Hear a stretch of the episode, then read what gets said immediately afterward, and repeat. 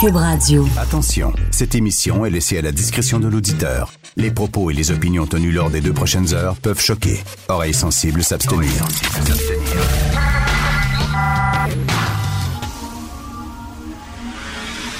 Martino. Richard Martineau. Politiquement incorrect.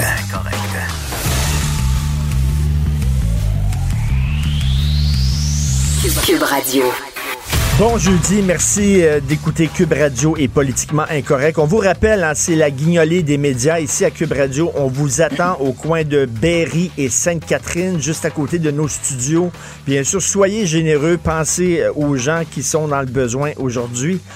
On va commencer tout de suite euh, par une entrevue. Je veux parler de cette partie de bras de fer qui se joue partie surréaliste. C'est une histoire, moi, je trouve surréaliste entre le ministre Pierre Fitzgibbon et Desjardins, le groupe Desjardins, et entre le ministre Pierre Fitzgibbon et Québécois.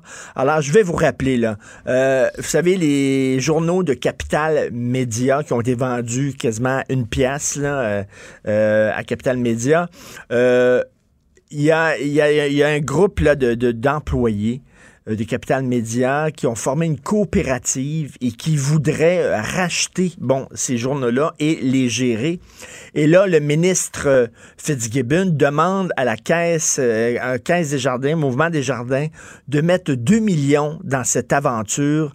Des jardins, ben, tu sais, quand vous allez, mettons, là, avoir un prêt, à la banque. Vous voulez que la banque vous passe de l'argent. Qu'est-ce que la banque va faire? Va regarder votre plan d'affaires, va regarder est-ce que cette personne-là est solvable? Est-ce qu'il va pouvoir nous, remettre l'argent qu'on lui passe? Ils vont regarder ça. S'ils vous trouvent que vous n'êtes pas solvable, ils vous passeront pas l'argent. Le Desjardins, c'est des spécialistes. C'est pas des câbles, c'est des spécialistes, c'est des gens qui connaissent bien la finance. Ils ont regardé le plan d'affaires de cette coop-là puis on dit hum, c'est trop risqué, on risque de perdre, notre, de perdre notre argent, on mettra pas une scène là-dedans. Désolé, on va passer notre tour. Et là, le ministre Fitzgibbon dit Ah, ben oui. Ben oui, mais je comprends, je comprends, parce que là, la, personne qui s'occupe de capital régional et coopératif des jardins, hein, ben c'est. La fille, c'est une fille, elle, elle est vice-présidente du conseil d'administration québécois. Fait que là, je comprends, je comprends. Québécois, ils voulaient racheter le groupe Capital Média. Puis là, ça n'a pas marché. Le gouvernement n'embarque pas dans leur plan d'affaires. Fait que là, ils veulent se venger, Québécois. Puis ils ont demandé à Sylvie Lalande, qui est vice-présidente du conseil d'administration québécois et qui est présidente, euh, qui, euh, qui, qui, siège sur le groupe Capital Média, euh, qui siège sur le capital régional et coopératif des jardins, de refuser de donner de l'argent.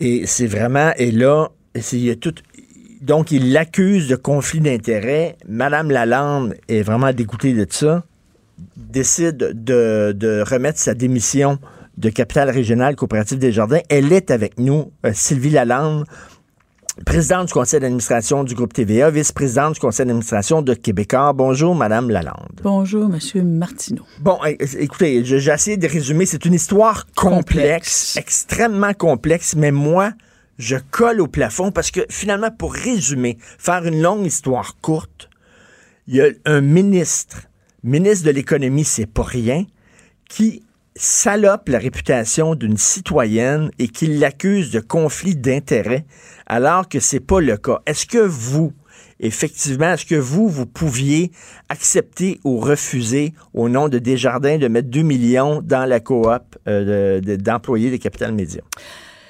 Ben d'abord, merci pour l'invitation. J'avais très, très hâte euh, de pouvoir euh, justement m'exprimer euh, librement sans tenter de protéger, évidemment, Capital régional des Jardins. C'est pour ça, d'ailleurs, que j'ai démissionné.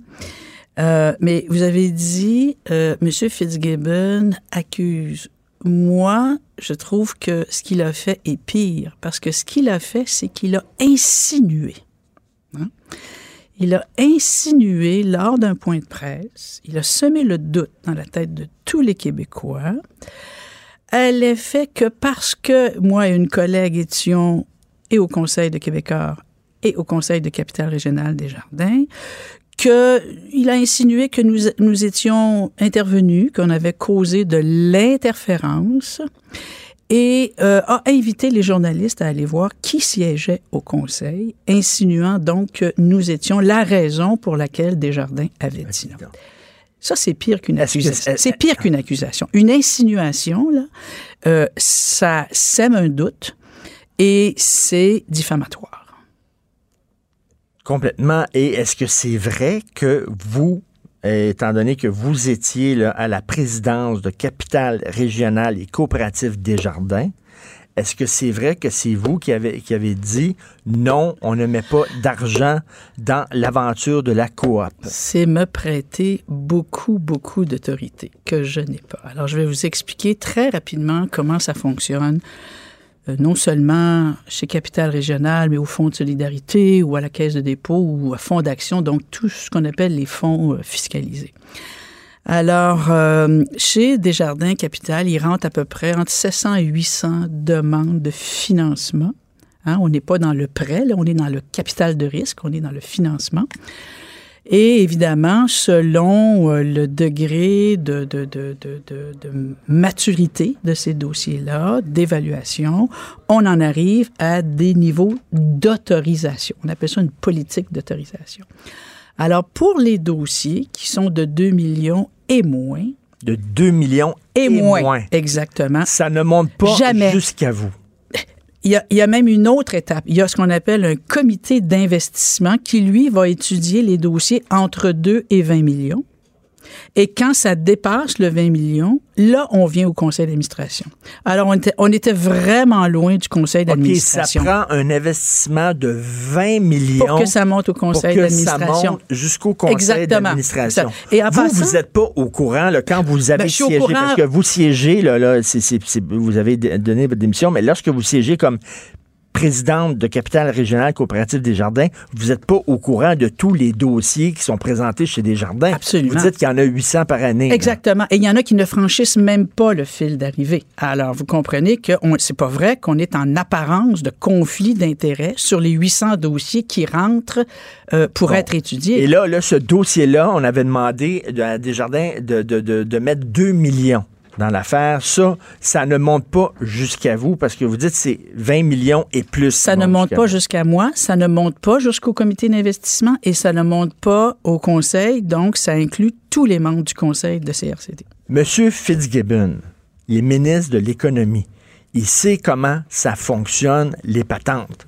C'est pas ben, C'est un banquier, c'est quelqu'un qui a évolué dans le domaine de, de, la finance. Il a été quatre ans au conseil d'administration de la Caisse de dépôt et placement. Donc, il connaît ça, là, comment ça fonctionne, euh, les seuils de maturité, les seuils de matérialité, les niveaux d'autorisation.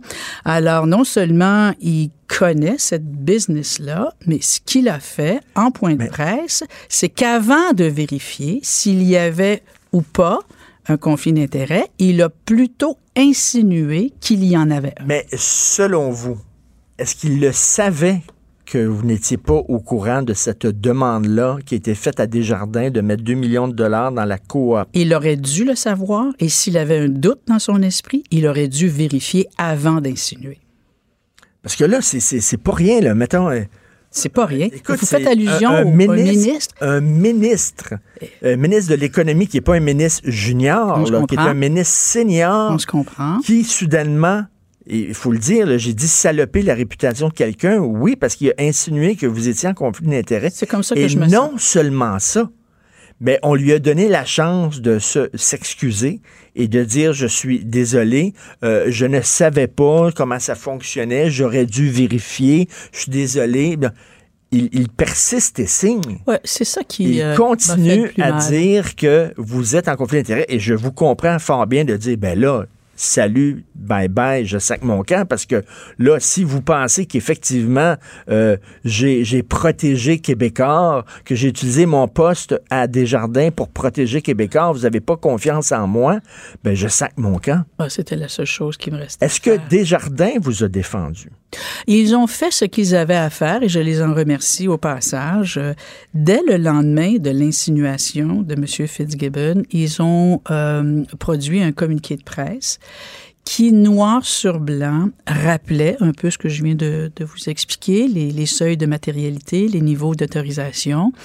Et ils ont euh, clairement euh, écrit que euh, on n'était pas dans le domaine de l'apparence du conflit d'intérêts. Ils ont dit qu'il y avait absence de conflit d'intérêts parce que les dossiers de 2 millions et moins ne sont jamais amenés à l'intérieur des instances d'autorisation. Mais même, même l'idée, parce que là, Desjardins a dit on ne veut pas investir là-dedans. On trouve que c'est trop risqué, on va perdre notre argent. Et là, Desjardins, à ce que je sache, à moins qu'il y ait eu quelque chose cette nuit qui s'est passé, puis j'ai pas reçu le mémo, Desjardins, ça n'appartient pas au gouvernement. C est, c est, ouais, il faut... Et là, là que, que, que, le ministre dise qu'il tourne le bras des jardins, vous allez investir là-dedans, puis refaites vos travaux, puis revoyez le dossier. Puis on veut, étant donné que c'est une coop, c'est un projet d'une coop, vous, vous êtes une coop, vous devriez, bon, les aider. Ouais. C'est assez particulier. Je vois mal un ministre des Finances dire à une banque, tu vas investir dans ce projet-là. C'est pas, c'est pas de son, de son ressort à lui. Et c'est sûr que vous, vous, faisiez allusion euh, aux paroles d'un ministre. Euh, quand un ministre s'exprime, c'est comme s'il s'exprimait au nom de tous les Québécois et du gouvernement. Et c'est là où je dis que j'ai été instrumentalisé. Hein? Parce que les paroles d'un ministre, ça compte. Les paroles d'un ministre ça vient avec des conséquences. Il y a eu des dommages dans mon cas et je n'ai pas eu d'excuses. Et, et c'est là où moi, je, je, trouve que, puis là, je vais parler comme citoyenne un, un oui. moment, si vous me le permettez, mais je ne crois pas que cette façon-là de faire de la politique, là, Hein, faire des amalgames. Madame Lalande est au Conseil des Québécois. Oups, elle est aussi au Conseil de capitale régionale. Donc, c'est à cause d'elle que le dossier a été refusé. Hein, ce genre d'amalgame à la va-vite.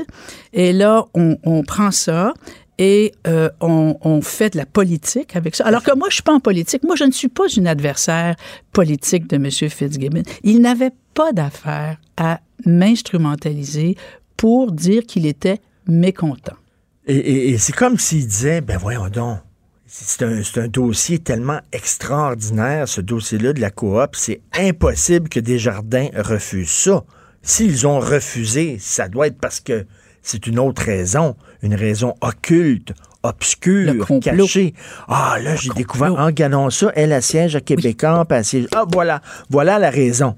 Voilà la raison pourquoi ils ont refusé. Mais ça se peut que ça soit aussi clair que les gens de Desjardins ont regardé le dossier, puis ont dit, écoutez, là, on, on, va perdre notre argent là-dedans, puis ça ne nous tente pas, c'est trop risqué. Évidemment, moi, je ne peux pas commenter ben oui, la les... qualité du dossier, d'une part parce que je ne l'ai pas vu. Vous ne l'avez pas vu. Et d'autre part parce que je ne suis plus maintenant chez euh, Capital Régional des Jardins. Alors, euh, c'est sûr que moi, que... ce n'est pas cet aspect-là. Hein? C'est vraiment la façon dont un ministre a utilisé un point de presse pour semer le doute dans l'esprit de tous les Québécois. Et qui a refusé de s'excuser. Et qui a refusé de s'excuser. Et qui persiste et signe. Et non seulement ça, Alors, il me mais on pas dirait, de choix. on dirait que le premier ministre l'appuie aussi. Ben, en tout cas, il ne l'a pas désavoué, ça c'est sûr. Monsieur Legault, là, il semble partager cette, cette vision des choses. Oui, oui. Semble être d'accord avec son ministre. C'est ce qu'il laisse entendre. OK, fait que là, vous, là, vous avez le ministre de l'Économie et le premier ministre qui laissent sous-entendre que vous avez... Qu'il y avait apparence de conflit d'intérêt. C'est voilà. pas, pas, c'est pas anodin et c'est pas euh, courant hein, qu'une citoyenne, parce que c'est moi qui vais payer les frais pour euh, la poursuite en justice, alors c'est pas habituel qu'une citoyenne intente une poursuite en diffamation contre un ministre, un ministre, euh, comme vous l'avez dit, qui n'est pas, qui est pas un, un, junior dans le gouvernement, parce que je refuse qu'on fasse de la politique de cette façon-là sur le dos des individus, alors que l'information qu'on véhicule n'a pas été Donc, vérifiée. vous songez à poursuivre. Ah, je vais poursuivre. Vous allez poursuivre. Oui, tout à fait. Les avocats, euh, en fait, euh, c'est la première fois que je poursuis. C'est la première fois que je poursuis un ministre, alors j'ai encore beaucoup de choses à apprendre quant aux prochaines étapes. Mais euh, la prochaine étape, c'est ce qu'on appelle la rédaction de la, de la procédure. Alors, je vais recevoir ces documents-là au cours euh, des prochains jours. Je, je, vais vous poser une question et vous ne pourrez pas répondre, je suis convaincu. Mais bon, tant qu'à être dans le complot, ça se pourrait-tu? Parce que moi, je me demande pourquoi le ministre est allé là, pourquoi le ministre est sorti ça. Ça se pourrait-tu? Que le Journal de Montréal, il y a quelque temps, avait sorti une histoire euh, de conflit d'intérêts, justement, ou en tout cas d'apparence de conflit d'intérêts, impliquant le ministre Fitzgibbon et un de ses amis qui était lobbyiste. Euh, le ministre Fitzgibbon avait un bon ami qui était lobbyiste, qui est allé, euh, qui, poussait pour un projet. Le ministre, euh, le, gouvernement a appuyé ce projet-là. Le Journal de Montréal a dit Hey, c'est bizarre quand même, c'est le chum du ministre. Il y a apparence de conflit d'intérêt. Ça se pourrait-tu qu'il l'a eu à travers la gorge, puis qu'il veut donner, comme on dit en bon québécois, un chien de sa chienne à Québécois? C'est sûr que je ne vais pas répondre à cette question. OK, je, je, je mais je pose la question et la question se pose. C'est bien. C'est oui, un genre de renvoi d'ascenseur en disant vous m'avez accusé de conflit d'intérêt, mais tabarnouche, ben là là, il y a une je vais accuser une des vôtres de conflit d'intérêt. Moi, c'est c'est ce qui me passe par la tête. Je sais pas si c'est ça, mais parce que il est vraiment on, appelle ça en anglais une vendetta, en français aussi là. C'est comme si vous êtes c'est une vanne d'État, on dirait, contre, contre vous. Avez-vous déjà eu des, des contacts été... avec, avec M. Fitzgibbon? Y a-tu C'est sûr que j'ai un été... historique de conflit non, entre vous non, et non, lui? Non, non, pas du tout. D'ailleurs, euh, je, je, ne le connais pas. Ce, ce n'est pas quelqu'un que, qui m'est arrivé de croiser dans des, euh, dans des occasions sociales ou euh, dans des dossiers d'affaires. Euh, non, je ne, je ne le connais pas. Et plusieurs personnes, c'est drôle que vous souleviez cet aspect-là, plusieurs personnes m'ont demandé, mais y est-tu arrivé quelque chose entre vous deux? Il vous a, il vous a-tu fait quelque chose? Pas du tout. Je, je n'ai pas d'historique avec M. Fitzgibbon. Avant de poursuivre, est-ce que vous allez faire comme un genre de mise en demeure en disant je vous demande de vous rétracter? Ça a été fait le lendemain matin. Le lendemain matin de son insinuation à l'effet que j'étais intervenu. J'ai envoyé une, mise, une mise en demeure. Et vous avez, vous avez donné genre mais 24 heures oui, pour qu'il puisse. Oui, parce qu'il fallait fermer ça tout de suite. Il fallait pas laisser cette insinuation diffamatoire-là. Et lui, même s'il euh, y avait des conséquences, parce qu'une mise en demeure, hein, je te donne 24 heures pour t'excuser, si tu t'excuses pas, il y a des conséquences. Ben voilà. Malgré les conséquences, il a continué. Oui. En tout cas, il ne s'est pas excusé. Il ne s'est pas excusé et c'est ce que je lui demande, de s'excuser. C'est assez, c'est assez spécial quand même. Puis là, il y a des gens qui vont dire, ben oui, mais Martineau, tu es à Québécois, c'est certain que tu parles. Non, indépendamment de ça, là, vraiment, là, je vous le dis, là, indépendamment de ça, c'est, un ministre ouais. qui attaque l'intégrité d'une citoyenne. Mais c'est drôle. Indépendamment vous... ouais. de, de, de, Québécois ou pas, là. Tout à l'heure, je suis allée faire euh, une entrevue et euh, ça m'a beaucoup touché, là il y avait une dame qui était à la réception. Et quand, quand j'ai quitté, très spontanément, elle m'a dit, je vous félicite pour votre entrevue et vous m'inspirez. Hum. C'est le Mais... fun de voir une femme comme vous qui se tient debout et qui défend ses principes. Je vous remercie de ce que vous faites. Madame Lalande, vous semblez sonner. J'ai vous passé la... par ça. Est-ce que vous en êtes fait, amère et sonné? En fait, euh, je suis en colère. Je suis en colère contre cette façon-là de faire de la politique en, en, happant au passage des gens qui n'ont rien à voir dans le dossier. Ça, c'est mon premier que, niveau de colère. Ce qui, ce qui insinue au-delà de, de, Bon, on sait Québécois était intéressé à, à, racheter les journaux de Capital Média. Ils ont présenté un projet ça semble pas avoir été, soulevé l'enthousiasme chez le gouvernement.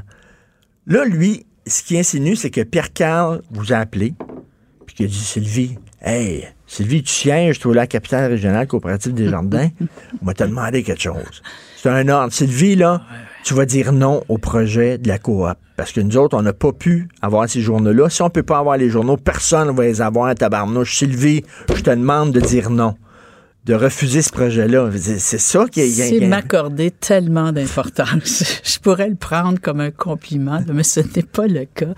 Je ne dis pas à Guy Cormier dans quoi investir, dans pas quoi investir. Je dis pas à Pierre à Pierre Carl Pelado quoi faire. Il ne me dit pas quoi faire. On n'est pas, on n'est pas dans cette théorie-là. Là, comment M. Fitzgibbon a appelé ça? Les forces en présence. Hein? Alors, on n'est pas là dans le domaine des forces en présence.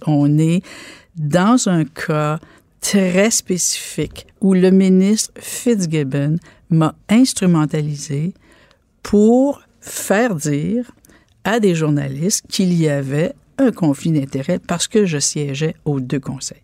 C'est ce qui est au cœur de ma démarche. Donc, la poursuite va être. Euh, ça, ça va être quoi? Ça va être. Vous allez en, enclencher ça bientôt? Ah, c'est enclenché. En fait, euh, après une mise en demeure où vous stipulez que si vous ne vous rétractez pas, qu'il y aura des conséquences. Mais lui dit Ah, j'ai rien dit, moi. J'ai pas dit qu'effectivement, il y a eu non, j'ai rien dit aux journalistes, c'est ça qu'il va dire pour se ben, J'ai rien dit aux journalistes.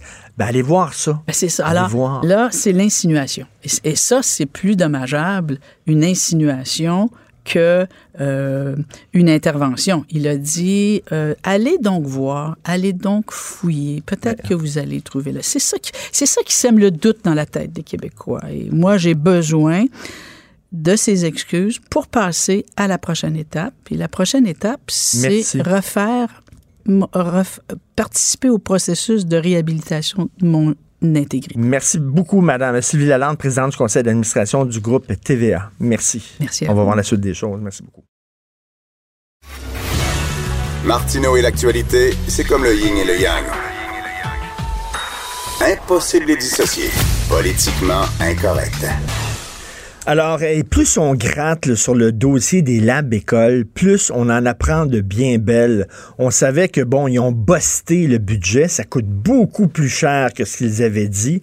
Euh, ils ont busté l'échéancier. Êtes-vous surpris? On respecte jamais les budgets, on respecte jamais les échéanciers au Québec.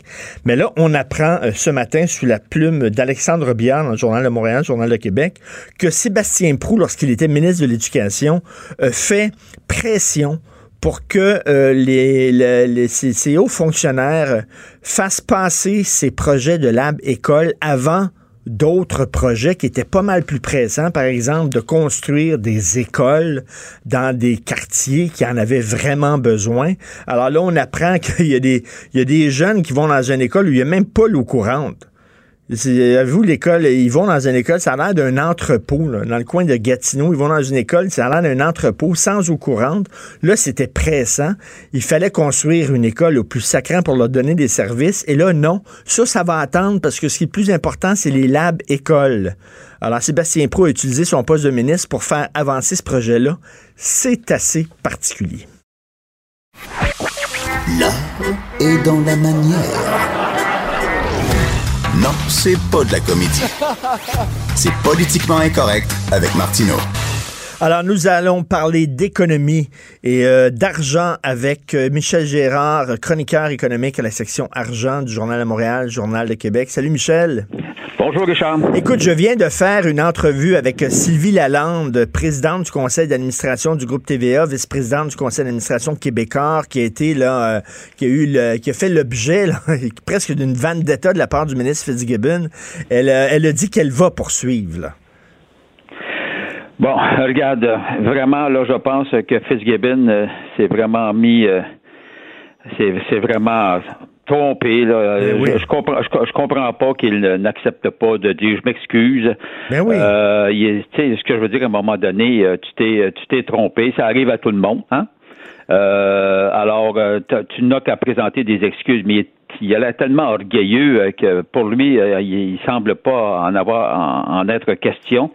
Alors, moi, ce que je trouve épouvantable dans ce dossier-là, c'est de voir que du haut de, de, de de, son statut de ministre de l'économie, euh, il est il, est osé dire, euh, pareil, euh, contre euh, Mme Lalande, alors laissant entendre que euh, que si Desjardins, tu comprends-tu, euh, ne voulait pas oui. ne voulait pas financer euh, Capital Média, c'était parce que Mme Lalande était sur le conseil d'administration euh, de, de Québécois, présidente du conseil d'administration de TVA. Il faisait un lien sur le fait que PKP voulait mettre la main sur Capital Média. Ben voyons donc. Alors tu fais tes vérifications, puis finalement la preuve a été faite à l'effet que Elle était même pas au courant. Elle était même pas au courant. ça n'a jamais été porté à la connaissance du conseil d'administration de Capital de Capital Régional euh, Desjardins et euh, dont elle était la, la présidente du conseil d'administration. Alors, voyant cela, il n'avait qu'à dire je m'excuse, bon, parce Ben que oui. le euh, il laissait entendre qu'elle était en conflit d'intérêt. Mais oui, en conflit d'intérêt. Mais, mais c'est bizarre, là, indépendamment là, de, de l'histoire de, de Mme Lalande, c'est assez spécial de voir que, tu sais, Desjardins, eux autres, ont décidé de pas investir là-dedans, de pas mettre de l'argent là-dedans parce qu'ils trouvaient ça, l'aventure, trop risquée. Mais tu sais, euh, est-ce qu'on imaginerait un, ministre de l'économie forcer une banque à investir dans tel et tel projet en disant non, non, la Banque Royale, vous allez investir dans ce projet-là? Je dire, regarde, Desjardins, ça appartient pas au gouvernement, ce que je sache. Euh, non, ça appartient pas au gouvernement. Euh, là, évidemment, le lien qu'il faut faire, c'est à cause du fait que Capital Régional de Desjardins, euh, bon, c'est un fonds ce qu'on appelle fiscalisé, c'est-à-dire que quand tu mets de l'argent là-dedans, tu obtiens un crédit d'impôt. Et puis, euh, donc, c'est relié au crédit d'impôt offert par le gouvernement du Québec. Et puis, euh, euh, puis ce pourquoi on a on obtient des crédits d'impôt par euh, par l'entremise d'un investissement dans ce fonds-là, ben euh, c'est parce que c'est du capital de risque. Or, euh, comme le fonds de solidarité de la FTQ, comme fonds d'action de la CSN. Mais cela étant dit, le gouvernement, le ministre de l'économie ne peut pas ne peut pas dicter quoi faire avec l'argent. Ça, ce que je veux dire, c'est lui qui est en conflit d'intérêt. Là, c'est, c'est fait ça. Oui, Euh, exactement. ça, ça, ça a pas de bon sens. Non, non, quelle histoire incroyable. Écoute, tu as écrit là, un texte là, disant qu'on était les plus euh, taxés, les plus imposés euh, euh, au Québec. Là, on va avoir un petit allègement fiscal en 2020. Petit. C'est ça. Le ministère des Finances a fait aujourd'hui qui relève maintenant de Éric Girard. Or, euh, le ministre des Finances, Éric Girard. Alors, le ministère des Finances, euh, chaque année, c'est- traditionnel, euh, envoie un beau communiqué pour dire, écoutez, là, chers Québécois, vous allez avoir droit à, à, un bel allègement fiscal cette année. L'allègement fiscal étant attribuable au fait qu'on indexe les paramètres les paramètres euh, fiscaux. Les paramètres fiscaux, il y a 72 mesures. Tu sais, c'est les crédits d'impôt, les déductions, etc. Alors, Oui. quand on remplit nos déclarations de, de, de revenus. Alors, on les, et, et chaque année, on, on- on les indexe. Alors, et puis évidemment, le fait d'indexer cela, euh, ça fait que c'est comme l'équivalent d'un allègement fiscal. Et pour l'année 2020, donc, l'an prochain, euh, euh, on nous accorde une indexation de 1,72% ce qui équivaut à un, allègement fiscal de se vanter le gouvernement, Legault, de 527 millions. Ce qu'il dit pas, évidemment, dans, dans le même communiqué, c'est qu'il se retourne d'abord, puis il va nous chercher en 2020 2 milliards de plus en impôts. Bon, net. Fait, il fait un petit peu... En fait... OK, la main, la main gauche, la main gauche nous donne 20, nous met 25 cents dans nos poches, puis la main droite va Ouais, chercher ça. 2 piastres. Ben oui, mais voilà, c'est ça. C'est qu'en termes de profit net, il va chercher 2 milliards de plus parce que euh, les revenus augmentent, c'est-à-dire les salaires augmentant, l'économie allant relativement bien. En tout cas, bref, toujours est-il qu'il va nous chercher un 2 milliards de plus.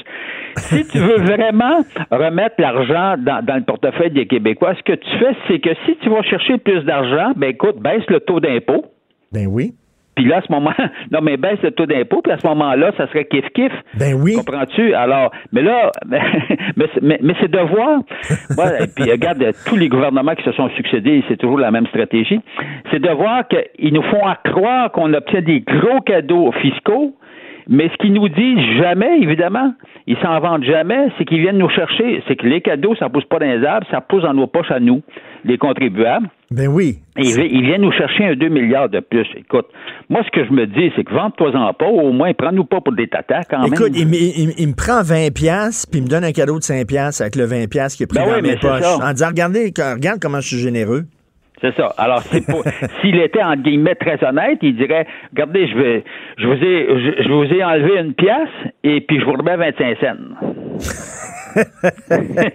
c'est quand même. On se fait toujours avoir. Écoute, tu veux euh, parler de l'évaluation des placements privés de la caisse de dépôt? Bon, ce qui arrive, là, ça, c'est un, article à lire. Euh, j'invite tous les auditeurs à lire ça. C'est un article de notre collègue Sylvain, Sylvain Larocque. Alors, la Caisse de dépôt et de placement, euh, de plus en plus, elle investit dans des placements privés. C'est-à-dire, au lieu d'investir en bourse, ou alors où la valeur à, tout, à, toutes les secondes, comprends-tu, euh, du, du, portefeuille, une grande partie de ces 330 milliards, à peu près, là, sont investis dans ce qu'on appelle du, du placement privé. Alors, et, et, ce qui arrive, c'est que ces placements privés, que ce soit de l'immobilier ou que ce soit des fonds euh, privés euh, euh, que, l'on a dans les paradis fiscaux ou toutes sortes de, fonds, en tout cas des placements privés ou simplement investir dans une entreprise mais qui n'est pas cotée en bourse, c'est ça des placements privés. Alors, et ça prend de plus en plus d'importance dans le portefeuille euh, dans le portefeuille de la caisse. Là. Alors, euh, mais ce que ce que la nous apprend, euh, ce que Sylvain nous apprend, c'est que finalement l'évaluation de ces placements privés là, tu sais en bourse quand tu as un portefeuille, c'est pas compliqué, la valeur elle fluctue chaque jour et puis tu tu, tu l'obtiens, comprends-tu? C'est un marché c'est un, marché libre et puis à ce moment-là, tu obtiens toujours les valeurs exactes. Les placements privés, l'évaluation, ce qu'on découvre, c'est qu'elle est faite par par euh, par trois personnes, par trois trois vice-présidents euh, de de la caisse de dépôt elle-même. Le problème qui est suivant, donc c'est une vérification, une évaluation interne au lieu de le faire évaluer par des évaluateurs externes. OK, les autres à l'interne, ils ont tout intérêt à dire hey, c'était des bons placements parce que lorsqu'ils font des bons placements, ils reçoivent en bout de course des bonis. Fait qu'ils ont tout intérêt à dire ça marche pas. Si le comité d'évaluation interne n'était pas relié aux tu sais, parce que ben bon, les bonnies, c'est qu'il faut savoir qu'à la caisse, plus le rendement est élevé, plus ton boni va être grand. Bon, on parle, on parle des gens de la haute direction, là. Alors, mais les trois membres de la haute direction, eux autres aussi ont intérêt, comprends-tu, à ce que le meilleur, que ce soit le, rendement le plus élevé possible, puisque, évidemment, ils, reçoivent, ils reçoivent un boni. Je te dis pas qu'ils sont malhonnêtes. La question n'est pas là, là. La question, c'est que ça n'a pas de bon sens c'est que ce qu'il faut faire, c'est que comme le système est en, auparavant, il y a trois ans, c'était des évaluateurs externes qui faisaient l'évaluation des, fameux placements privés. Puis là, on parle de dizaines et de dizaines de, de, milliards de dollars. Alors donc, ça, ça te donnait une évaluation objective, alors que là, il y a un risque d'une évaluation en fait, qui pourrait être subjective. Je te dis pas qu'elle l'est, mais ce que je veux dire, c'est que tu te places, tu te places les pieds euh, euh, dans le trouble. Alors, et c'est ça qui a pas de bon sens. Puis je comprends pas. Puis là, le prétexte, imagine-toi le prétexte qui tient pas là. Le prétexte, c'est que ça va, ça nous coûte moins cher. Ben voyons donc écoute, quand tu gères 300 milliards de dollars, à un moment donné, il faut qu'il une coupe de millions près, là, on s'entend-tu là? Ben oui, puis il faut que l'évaluation, c'est toujours ça, c'est que il faut que tu évites l'apparence de conflit d'intérêts. Là, on, on, fait pas des, Fitzgibbon de nous autres, on, on dit pas qu'il y a un conflit d'intérêts là. Mais non, mais j'invite faut... M. Fitzgibbon à, se prononcer sur ce dossier-là. Ben oui, parce que c'est eux autres qui vont évaluer, ben c'est eux autres qui vont évaluer la valeur de leur placement, mais en même temps, ils ont, ils ont presque que tout intérêt à dire c'est un bon placement? Parce que s'ils font des bons placements, ils ont des bonnies à la fin de l'année. C'est ça qui c'est ça qui marche pas. Ben, en fait, exactement. Alors, tu mets le, le, doigt sur le bobo, et puis là, j'invite justement euh, le ministre euh, Fitzgibbon à se prononcer sur cette situation-là. Là, il y aurait avantage à, dire s'il trouve ça correct ou pas, ou s'il y a apparence de conflit d'intérêt ou pas. Là. C'est clair, c'est écrit. C'est pas compliqué. Il y a juste à prendre le journal. Mais il est trop occupé à d'autres choses. Oui, c'est vrai.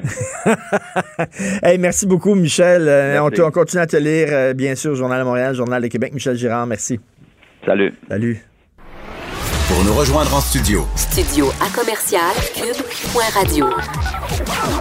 Appelez ou textez. 187 cube radio. 1877 827 2346. Politiquement incorrect. Gilles Proulx. Le où, quand, comment, qui, pourquoi ne s'applique pas sa ricanade? Parle, parle, parle, genre, genre, genre. Gilles Proulx. C'est ça qu'il manque tellement en matière de journalisme et d'information. Voici le commentaire de Gilles Proulx. Alors, Gilles, après les costumes d'Indiens, après le blackface, après la visite sur l'île de l'Agacan, après le pipeline, après SNC-Lavalin, maintenant c'est le rire de Justin. Le blackface, j'avais oublié, c'est bien, parce que j'avais ça dans ma nomenclature.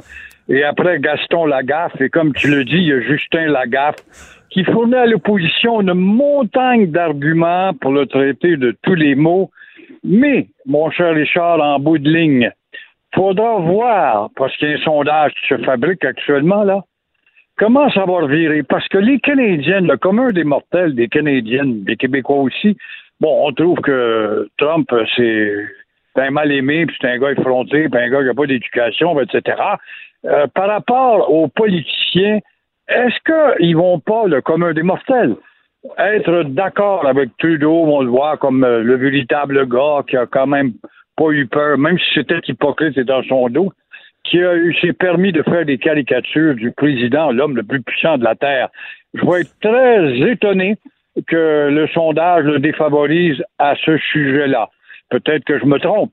Mais le danger, c'est bien beau avoir une sympathie parce que tu lis de Trump, mais Trump a encore des moyens de serrer la vis à ben, des relations avec le Canada, dont l'ALENA, hein, la ratification pas eu lieu encore, euh, il peut peut-être y avoir d'autres dossiers sur lesquels ils vont en profiter pour serrer la vis. Parce que, parce que Gilles, on, rit de ça. Là, ça a l'air d'une anecdote. Là. Justin Trudeau dans un cocktail qui euh, se moque de, de, Donald Trump, mais ça peut avoir des conséquences. Il peut avoir des pertes d'emploi. Là. C'est, ça peut avoir des conséquences euh, euh, euh, concrète, extrêmement dommageable. Le Canada, là, veut, veut pas, qu'on le veuille ou pas, on est, on couche dans le même lit qu'un géant qui est fou. Un géant qui est susceptible, un géant qui est un débile puis un crétin. faut faire attention parce que si jamais là, on le gosse trop, ce géant-là, là, il peut nous serrer à vis, comme vous dites, puis il peut avoir des conséquences.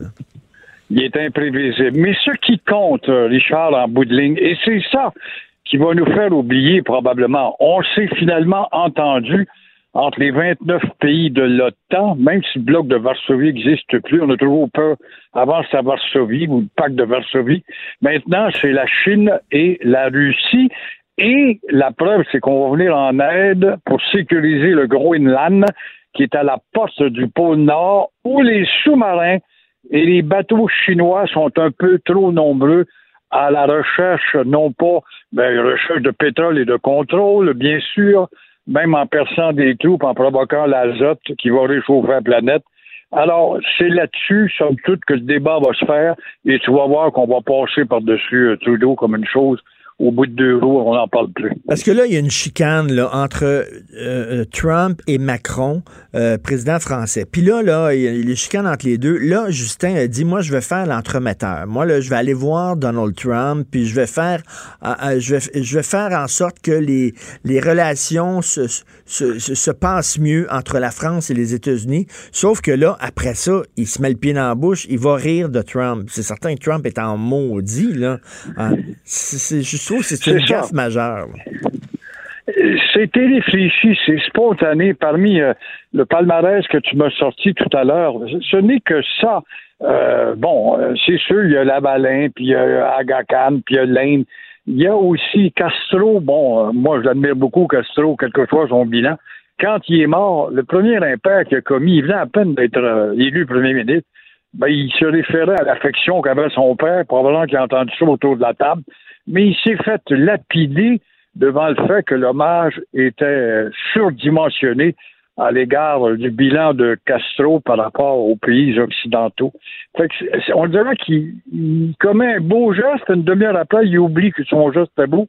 Il devait le renchérir au contraire, ben oui, il, voulait se rendre, intéressant auprès de Macron, de Mme Merkel, de Boris Johnson. Il a fait une blague. Il ben là, il a oublié qu'il y avait une caméra là. Il aurait dû la voir, la caméra. Il a oublié. En, tout cas, il va avoir certainement des impacts parce que connaissant Trump, comme on le connaît, c'est un gars irascible, c'est un gars qui est susceptible. C'est certain que lui, il l'a au travers de la gorge c'est sûr. Euh, Intéressant à suivre. Vous voulez nous parler de, des immigrants à Montréal? Oui, ben, je me réfère un peu à ma chronique ce matin. Bon, il rentre plus de monde du Canada tout d'un coup parce qu'on a vu que le Globe and Mail, puis combien de journaux, puis National Post, puis Calgary puis l'Edmonton ça, nous descendaient à cause de la timide et insignifiante loi 21 et euh, au contraire, on est attiré vers le Québec parce qu'il y a une prospérité, évidemment. Alors que dans le temps des méchants péquistes, on sacrait de camp pour la méchante 301 qui a jamais existé, qui a existé trois semaines. Et là, on rentre pareil. Et quand on découvre, c'est beau, là, puis la ricaneuse, elle trouve ça bien, elle, avec son centre-ville qui est devenu un Manhattan, un New York, pure laine, langue anglaise, on l'a vu hier au cours d'une conférence. Alors, toujours est-il, viennent en ville, pourquoi? It's a wonderful city. We love Montreal. Ça, là, quand j'entends ça, je sais bien que le gars vient vivre dans un îlot à lui, grâce à quoi? Grâce à McGill, où les frais de scolarité sont plus bas, payés par nous, grâce évidemment au fait que le coût de la vie 20% inférieur à l'ensemble du Canada, donc au bas prix, donc on est une province cheap, et grâce également aux logements qui sont intéressants par rapport à Toronto, Calgary ou Vancouver. Ça, c'est des éléments qu'on ne retient pas. Maintenant, ces gens-là vont profiter d'un système pendant quelques années. Quand ils auront leur beau diplôme de McGill, c'est plus prestigieux que Montréal ou Concordia ou euh, pardon, UQAM ou Sherbrooke. Ils vont lever les retourner pour se dire, on a des grands diplômés de, de Prestigious University of McGill. Alors, encore une fois, il y a de la manipulation et la ricaneuse, tout ça très bien. Ce qui nous incite à dire à Québec et Jolin, euh, il l'a dit hier encore en dénonçant l'attitude d'une compagnie qui s'installe en anglais seulement. Ils ont toujours quelques maudites raisons ben, de passer une loi 101 vraiment serré pour redonner à Montréal une personnalité française. Pensez-vous que le gouvernement va euh, passer, euh, va, va reconsolider la loi 101, va la rendre un peu plus sévère?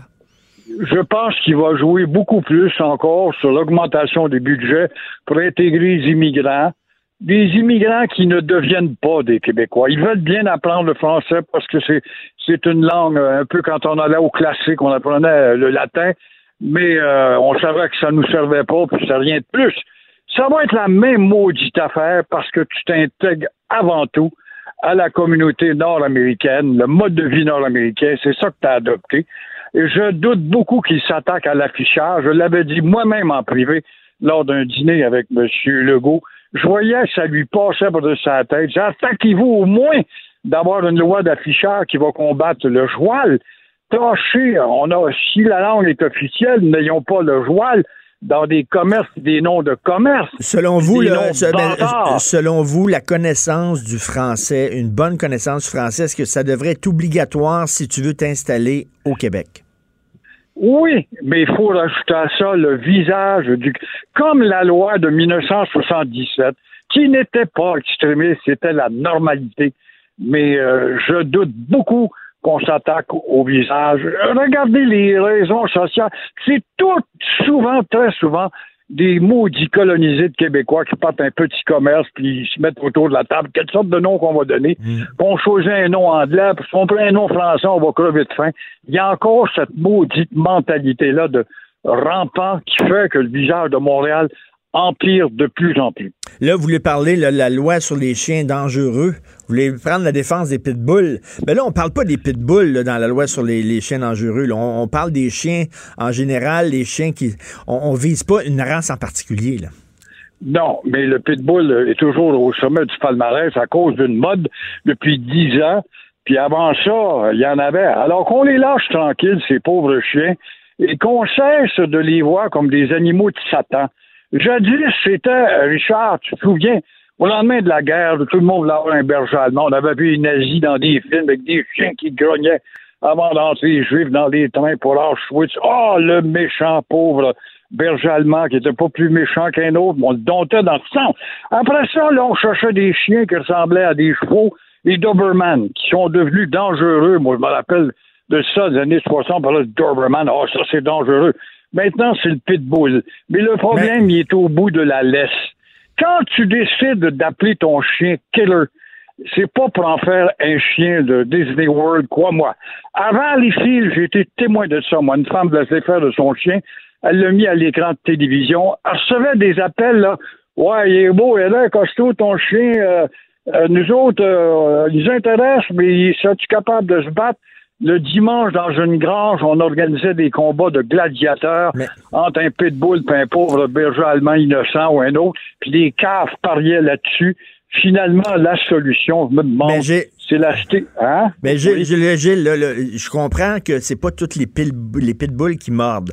Mais moi, j'avais un ami qui avait un pitbull. Puis il voulait à un moment donné rentrer chez nous avec son chien. Il voulait amener son chien, puis il dit Ton fils, j'ai un fils d'11 ans, ton fils va pouvoir jouer avec mon chien. J'ai dit Regarde, non, c'est un pitbull que t'as. Moi, je m'excuse, mais je fais pas confiance à ces chiens-là. Il dit Il a jamais mordu. J'ai dit C'est parfait, mais c'est pas vrai que la première fois qu'il va mordre, ça va être mon fils. Puis là, bon, la chicane a pogné entre moi et lui parce que je voulais pas rien savoir de son chien, mais moi, je veux pas prendre de chance. Si quelqu'un a un pitbull, puis j'ai un enfant, je m'excuse, mais j'ai pas confiance en ces chiens-là. Ben moi, j'ai vu des chiens hier. J'étais à l'île des Sœurs, puis il y avait un événement, mon beau Roméo, qui est un Golden, le chien le plus doux de la Terre. Et puis, il allait voir la mère Noël. C'était la mère Noël qui était là. Il y avait deux femmes avec des pauvres pitbulls, encore une fois, qui sont les mal aimés, puis je les ai flattés, puis cajolés.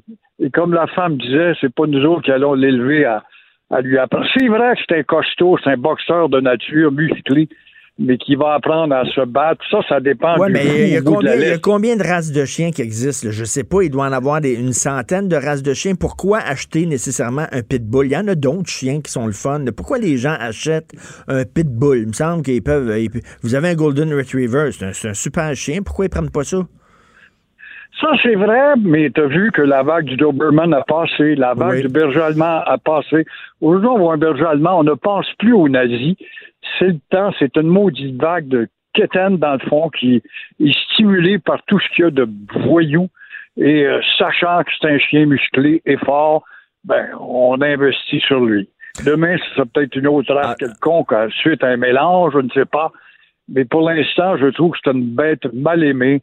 Et euh, c'est pas dit, bête si, de vous voulez venir chez nous avec votre, euh, votre Golden Retriever, aucun problème. Mais si vous aviez un pitbull, Gilles, je vous dirais, laissez votre chien chez vous. Ça me tente pas de l'avoir à la maison. Peut-être qu'il est bien fin, effectivement, mais moi, je veux pas prendre de risques. Je veux protéger mon enfant. C'est vrai, c'est comme si j'avais un tigre dompté, puis Ben je oui. je m'en vais souper chez vous avec un tigre. c'est sûr que j'aimerais ça. Moi, il a rien que j'aimerais. J'en ai flatté des tigres en Thaïlande, puis ça grognait tellement que le plafond levait. Mais il avait beau euh, me dire, le gars, qui était dompté, mais il le tenait heureusement au bout d'une laisse. Mais effectivement, y c'est- ça demeure des animaux qui sont parfois imprévisibles, dépendant de leur humeur. Ils ont leur problème de caractère, eux autres aussi, ces pauvres bêtes, dont on ne sait, on ne sait pas, nous. Tout à fait. Merci beaucoup. Bonne semaine, euh, Gilles. Merci. À lundi. Au revoir. Merci, Gilles Proux. Martino, le seul qui peut tourner à droite sur la rouge à Montréal. Politiquement incorrect. Mais c'est politiquement correct de l'écouter.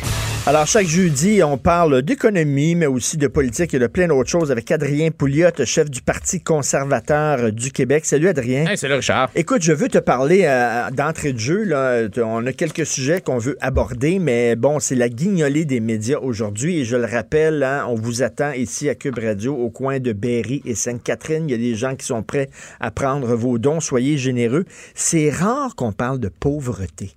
C'est comme si le problème était réglé. On n'en parle jamais. Dans les campagnes électorales, on parle jamais de pauvreté. Il y a quand même des gens qui tirent le diable par la queue. C'est rare qu'on en parle de ça. Non, puis c'est vraiment une belle initiative euh, de la part des médias. Si tu te rappelles, là, ça a commencé tout petit, cette affaire-là, puis c'est vraiment rendu une grosse, euh, une grosse initiative. Tu sais, Je trouve que ça oblige aussi, ça oblige euh, les médias à parler, en parler. de pauvreté. Ah ouais, on n'en parle pas. ça. Puis tu sais, les Québécois sont... Quand on regarde les statistiques, là, euh, de, le, le- le montant d'argent que les Québécois donnent, c'est pas très élevé, là. Franchement, là, c'est pas nécessairement notre affaire la plus forte. On n'est pas numéro un là-dedans. Mais, est-ce que je peux dire qu'on est, on est généreux pour l'impôt puis les taxes? Oui, quand oui, oui, oui, oui, on a parlé, t'en as parlé tantôt.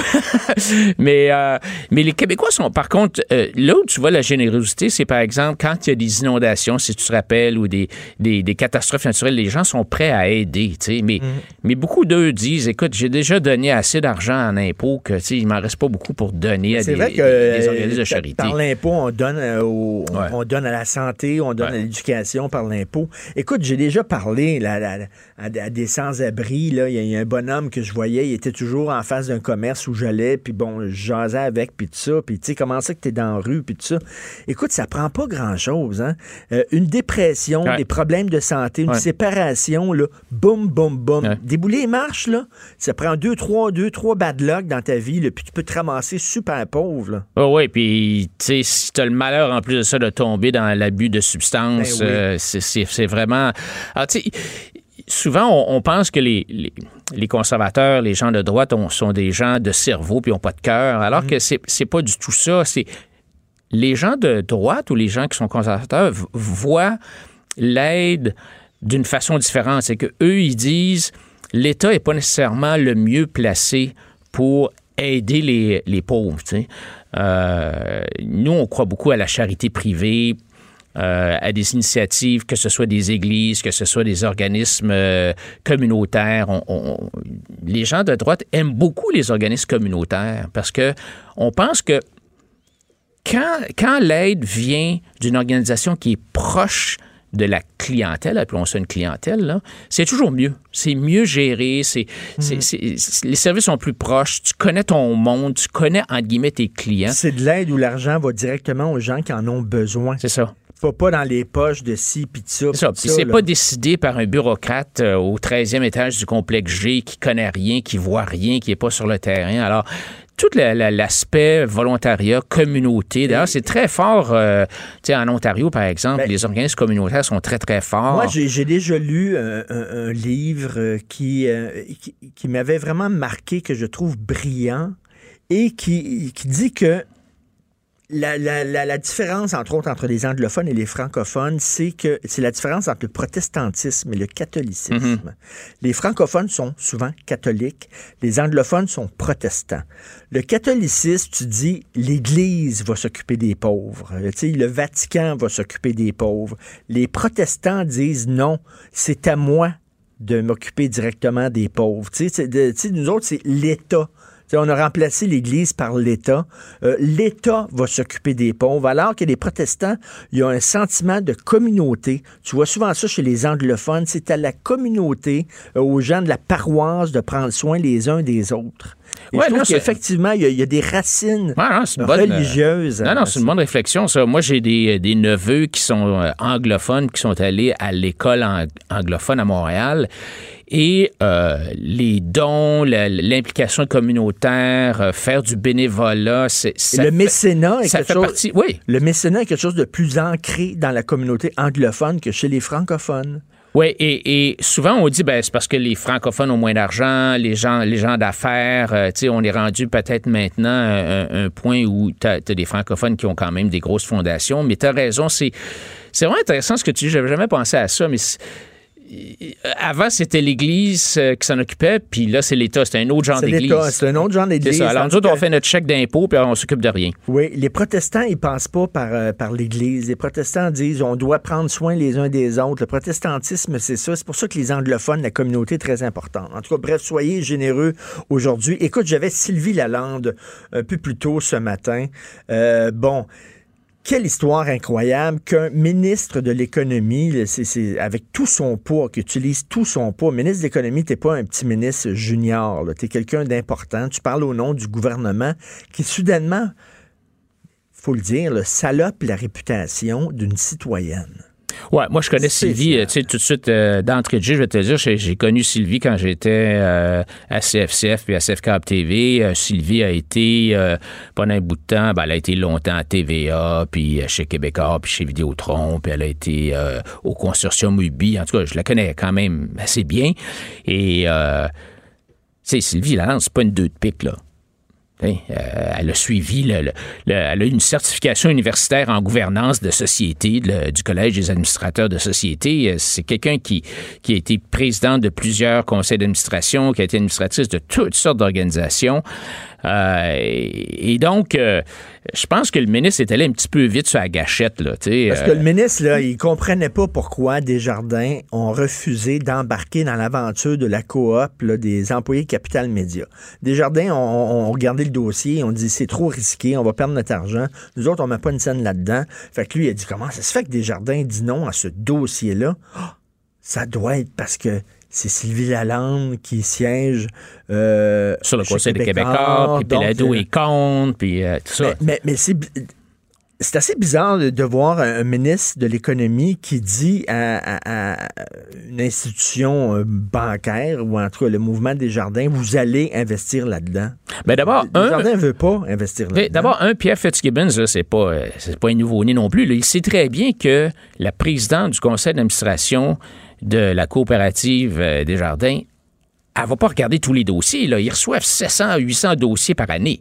C'est bien évident que quand tu es président du conseil, tu ne regardes pas tous les dossiers. Il y, a des, il y a des niveaux d'approbation. En bas de, de 2 millions, ça se fait dans des petits comités. Puis en- peut-être entre 2 et 10 millions, ça monte à un autre étage. Puis au-dessus de 15 millions, là, ça va au conseil d'administration. Alors, Pierre Fitzgibbons, il, il sait ça. Là, je veux dire, c'est... c'est- Alors, c'est- c'est- c'est- moi, je- j'ai trouvé que c'était un peu gratuit, rapide. Puis honnêtement, tu sais, je veux dire, c'est une chicane, là. Il n'y a rien qu'à s'excuser, Pierre Fitzgibbons, là, puis, euh, tu sais, de dire, euh, ben, tu sais, peut-être que je suis allé trop vite. là. Puis d'ailleurs, je pense qu'il a envoyé un tweet. euh, Ouais, c'est ça, il a envoyé- Me disais, Richard, qu'il a envoyé un tweet. Écoute, je, vais, je vais lire le tweet, hier. là. Je suis désolé que l'impact de mes questions légitimes sur l'apparence de conflit d'intérêt de Mme Lalande ait pu lui porter offense. Ce n'était pas mon intention. Ben, il, continue- à dire que ses questions sur l'apparence de conflit d'intérêt étaient légitimes. Ouais, c'est parce qu'il n'était pas au courant du dossier, parce que, comme le dit Sylvie Lalande elle-même, on reçoit 800 dossiers par année, on n'est pas en conflit d'intérêt partout, là, à dans 800 dossiers. En tout cas, moi, je pense que, tu sais, c'est- je pense pas que Mme Lalande devrait poursuivre en diffamation, là, devrait tout simplement régler ça entre amis, là, puis enterrer hache de guerre, tu sais. Mais, mais ce qui est Ben, particulier, c'est que là, il y a une il y a une espèce de pression par le ministre et par le premier ministre imposée À. Desjardins de dire, ben écoute, nous, là, on, on te donne des crédits d'impôt, puis euh, tu devrais in- investir là-dedans. Mais là, ça n'a pas de bon sens. Là. À chaque fois qu'il y a un dossier qui est refusé, est-ce que Desjardins va se faire dire, ben là, euh, tu reçois des crédits d'impôt? même, euh, même Legault est même allé jusqu'à dire, ben là, le- vos crédits d'impôt, on peut remettre ça en question. Peut-être Ouais, ouais. qu'on vous les donnera pas, les crédits d'impôt, si vous ne si vous refusez. euh, mais tu sais, c'est- pas des tweets à Desjardins. S'ils trouvent que le, le, c'est le, le dossier, leur projet d'affaires, leur plan d'affaires est pas assez solide pour investir là-dedans, c'est Ouais. leur décision à eux autres. Là. Mais moi, je vais te dire quelque chose aussi. Tu sais, toute la question des crédits d'impôt, pour moi, il ne devrait pas y en avoir de crédits d'impôt. C'est-à-dire qu'on devrait dire à tout le monde au Québec, quand tu investis dans une entreprise, si tu réussis à la revendre, à revendre tes actions puis à faire un profit, tu ne devrais pas être imposé là-dessus. Plutôt que de donner ce privilège-là seulement à certaines personnes qui investissent dans le Fonds de solidarité ou le Fonds d'action CSN ou euh, des moi, je pense qu'on devrait éliminer l'impôt sur le gain en capital pour favoriser l'investissement dans nos PME ou dans nos entreprises. Alors que là, ce qu'on fait, c'est que c'est le petit Québec Inc., hein, euh, qui est toujours euh, euh, un peu, je te dirais, c'est tout le monde un peu main dans la main là-dedans. Ben oui. Il y a des relations un peu incestueuses, hein, la Caisse, le Fonds d'action, la Desjardins. C'est toujours les 3, 4, 5 mêmes, Investissement Québec, qui investissent dans les projets de, de nouvelles entreprises. Moi, je pense qu'on devrait tout simplement dire pas d'impôt sur le gain en capital. Allez-y, puis si vous faites de l'argent, tant mieux, puis on vous encourage à le faire. tu sais. Mais là, tu as vu le McGuinness, là, la, la cimenterie, là, on met de l'argent là-dedans, on met de l'argent là-dedans, puis ça donne strictement rien. Non, ça, c'est beaucoup d'argent. Ça, la- ça, on, ça, mécanisme. on le sait. Là. Ça, c'est pour dire, regardez, euh, en Gaspésie, on prend soin de vous, on, on a les régions à cœur, puis tout ça. C'est rien que ça, c'est pour acheter des votes. Là, Ah, c'est comme les en éoliennes. région. Les éoliennes, c'est pareil. Là. Les éoliennes, c'est un désastre là, en termes de coûts, mais c'était pour encourager les régions. Puis là, le problème, c'est que, entre autres, les éoliennes, c'est qu'à un certain point, tu dis, OK, je n'ai assez d'éoliennes, mais là, si tu arrêtes d'en construire, tu vas mettre du monde à pied. Ils disent, non, continue à en construire, continue à en construire. Oui, mais Alors on qu'on nage, besoin. on nage dans des, Dans surplus, surplus. d'énergie. Puis tu sais qu'il y, y a une loi qui nous oblige à acheter de l'électricité de mini-barrages. Oh oui, petits oh oui. barrages, c'est une loi, là. C'est Ah vraiment, là, un- on est obligé d'acheter de l'électricité, même si on n'en a pas besoin. Toi, là, mettons, là, si tu as plein de céréales chez vous, là, à un moment donné, tu rouvres la porte du garde-manger, tu dis, ben, j'ai pas besoin d'acheter des céréales, j'en ai en masse. Mais nous autres, là, au Québec, là, on a plein de céréales, va en acheter quand même. Le, le- On va en acheter quand même, même si on n'en a pas Ouais. besoin. La quantité de surplus d'électricité qu'on a à chaque année à Hydro-Québec, là, c'est à peu près égal à la production des éoliennes. C'est exactement ça. Je sais pas si c'est un hasard, mais quand tu regardes les chiffres d'Hydro-Québec, là, c'est ça. On a tant énormément de surplus, puis si on n'avait pas d'éoliennes, on serait juste kiff-kiff, on serait juste parfait. Mais c'est- c'est fou, là. On achète de l'électricité, des éoliennes, alors qu'on n'en a pas besoin. Et ça coûte cher, là. Ça coûte- Puis Là, on tente de vendre, on essaie de vendre notre électricité en Ontario, ils en veulent pas, parce que les autres, ils ont, ils ont leur centrale nucléaire, puis ils vont rénover ça, puis ils n'ont pas besoin de votre, votre électricité. On essaie de les vendre aux Américains. Les Américains, les autres, sont indépendants au point de vue de l'énergie, parce que quoi? Parce que les autres, ils exploitent leur gaz de schiste. Ouais. Ils sont pas comme nous autres. Les autres, ils ont dit, on va exploiter notre gaz de schiste, on n'aurait plus besoin d'acheter du pétrole de l'étranger. Pour le dernier va- mois, Richard, le dernier mois qui vient de se passer, là, pour la première fois, les États-Unis n'ont pas importé un seul baril de pétrole au mois de novembre. Pour vrai? Ouais. C'est la première Ils sont fois. vraiment Tout le- indépendants. les au point de 30 vue de jours, ils ont, ils, ont, ils ont jamais importé, ils ont toujours exporté pendant tes 30 jours. Alors, les États-Unis sont rendus un pays maintenant indépendant au niveau énergétique. C'est incroyable.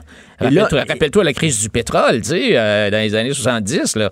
C'est incroyable. là. Et ça, c'est la technologie, c'est la, la- la fracturation qui, euh, malgré tout ce que nos environnementalistes peuvent dire, est très, très, très euh, sécure. Y a- il y a presque pas d'accident qui se passe. Alors que nous aussi, on pourrait faire ça. hein. Au Québec, là, on pourrait devenir. On a, on Ben a, oui. du, on a du gaz naturel sur la rive sud entre Montréal et Québec, là, à, à pas savoir quoi en faire. Un des gaz naturels les plus purs au monde, mais on l'exploite pas. On est assis sur des ressources Ouais. énergétiques Ah ouais. et on veut pas y toucher. Ouais. À Absolument. cause de la, la, la, la, grenouille, la rainette, euh, zébré, puis tout ça, c'est vraiment n'importe quoi. Écoute, euh, l'Institut économique de Montréal a fait un sondage sur le privé en santé. Euh, c'est quoi, on a sondé les Québécois? C'est ça. En fait, les Canadiens, c'est un sondage que- qui a été fait à travers le Canada. Et euh, Est-ce que écoute, les gens sont prêts à avoir du privé en santé? Absolument. Euh, c'est- fascinant de voir. Moi, si j'étais un politicien, là, puis que je voyais un sondage où 75% des gens veulent quelque chose, là, il me semble que. Tu leur donnerais. Ben oui, tu sais. Mais un fou d'une poche. Un fou dans une poche. Alors, 75% des Québécois, des Manitobains puis des Saskatchewanais sont d'accord pour que des entrepreneurs privés puissent offrir plus de soins, dans la mesure où l'État assume les coûts. Alors, donc, c'est c'est- ce que, ce que les Québécois, ce que les, les gens, ce que les Canadiens disent, c'est, nous autres, là, tant que le gouvernement paye, si c'est fourni par le privé, on n'a pas de problème avec ça. On OK, de- c'est toujours le gouvernement qui va payer, mais ça. sauf que ça va être géré par le privé. C'est ça. Euh, 55 des Québécois sont d'accord pour confier la gestion des hôpitaux publics à des entreprises privées.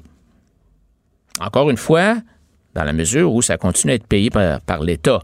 Et, et ce qui est intéressant, Richard, c'est que c'est les jeunes qui sont le plus souvent ouverts à cette idée-là d'avoir la gestion privée de nos, de nos Ah, systèmes de oui. santé publique. Tu as, 46% des Canadiens âgés de 18 à 34 ans qui sont en, en faveur de ça. Parce que ça, ça existe déjà, là. Ben oui, dans le monde, ça Ah, existe, on- là. En Suède, par exemple, là, la, la Suède qui est le, mettons, le, le modèle, notre modèle social-démocrate sur lequel on s'est inspiré au Québec pour le modèle On- québécois. ben, on est toujours en train de dire oui, mais en Suède, les autres, Suède. ils l'ont l'affaire. Bon. Alors, en Suède, à Stockholm, il y a un hôpital qui s'appelle le Saint-Georges, le Saint-Goran, le Saint-Georges. Et cet hôpital-là, c'est un hôpital payé par l'État, mais géré par le privé, qui appartient à une compagnie qui s'appelle Capio, qui est cotée à la bourse, aux bourses, euh, sur les bourses euh, européennes. Capio a des milliers et des milliers d'employés en France, en Allemagne, en Suède, euh, partout en Europe, et il gère des hôpitaux. Et dans les sondages sur la satisfaction de la clientèle, sur la qualité des soins, sur la satisfaction des employés, ils sont numéro un.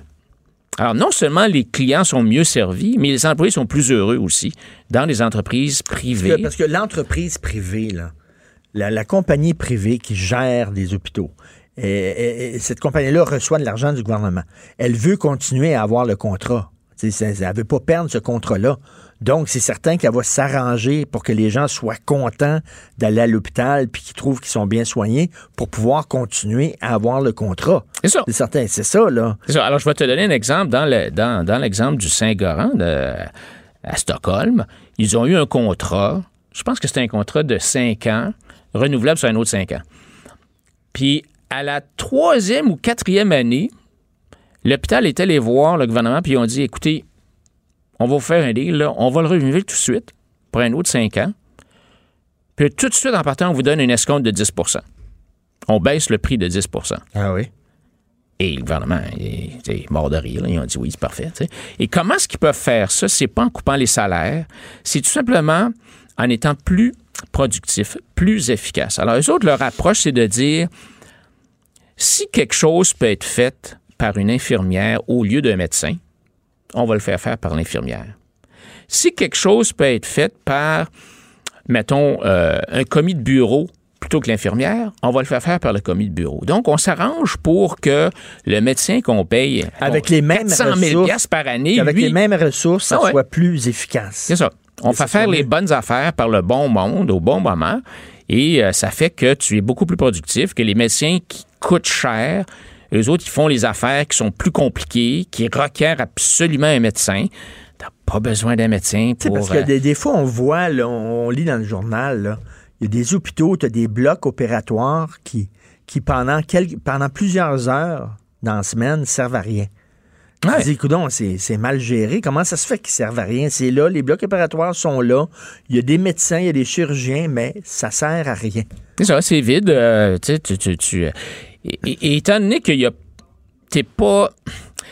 sais, moi, j'ai rien contre les fonctionnaires. C'est du bon qui sont, sont corrects, mais ils n'ont pas d'incitatif. Si ton bloc opératoire sert seulement 60% du temps, ben, t'es pas pénalisé, tu as le même salaire, t'es pas à récompenser. Si tu augmentes l'utilisation du bloc opératoire de 60 à 70% reçois-tu un bonus? Non.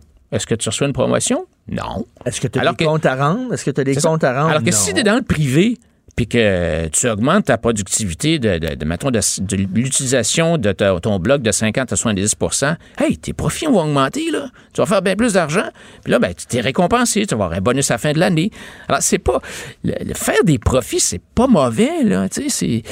Rien que pour venir au, sondage... Contraire, Au contraire, faire des profits, ça t'encourage à ben travailler plus fort puis de façon plus efficace. L'autre chose qui, euh, ressort aussi euh, dans, le sondage de l'Institut économique de Montréal, c'est que 63% euh, des Canadiens croient qu'ils devraient avoir le droit de se procurer une assurance maladie privée s'ils ne sont pas traités dans un délai, raisonnable. Alors, ce que, ce que les Québécois ou ce que les Canadiens disent, c'est ayons un.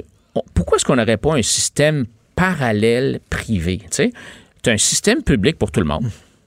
Et là, si tu veux, tu peux t'acheter en plus une assurance privée. Tu sais, une croix bleue, hmm. une croix bleue. Et euh, tu peux te servir de ça pour aller dans un hôpital privé. Alors, ça enlève rien à personne, ça, là. De fait, ça va, ça va diminuer l'utilisation du système public. Ça va probablement raccourcir les délais d'attente dans les hôpitaux publics. Donc, c'est bon pour tout le monde. Il y a des gens qui disent, oui, mais ça crée un système de santé à deux vitesses. Si tu as de l'argent, tu peux avoir une assurance, tu peux aller dans un hôpital privé, tu peux te payer des soins que monsieur et madame tout le monde peuvent pas se payer. Fait que c'est ça qui fait peur ah aux gens, le système de santé à deux vitesses. Oui, mais Richard, euh, regarde, regarde l'alimentation. On a un système d'alimentation. Ben, tout est à deux vitesses. Ben non, mais c'est à, non, à 50 vitesses, l'alimentation. Ben là, tu as des petites boutiques spécialisées, tu as des IGA, tu as des Costco, tu as des Walmart, tu as un bouquet de choix dans l'alimentation. C'est un système à 50 vitesses. il me semble que les Pourquoi est-ce qu'on n'aurait pas la même chose en santé? Puis que les gens qui ont de l'argent, ils, iraient, mettons, dans un hôpital privé. Ce qu'ils feraient, c'est que il y aurait moins de temps d'attente dans les hôpitaux publics parce qu'il y, a ben certaines personnes qui quitteraient le système public, puis ça désengorgerait le système public, à moins que je me trompe. Exact. Non, non, exact. Puis, est-ce qu'on dit, ben là, ça n'a pas de bon sens, les riches, ils peuvent se payer des bons restaurants, puis euh, aller dans des épiceries fines, on va bloquer ça, on va, tout le monde va aller euh, au IGA ou euh, au Super C pour que tout le monde soit égal?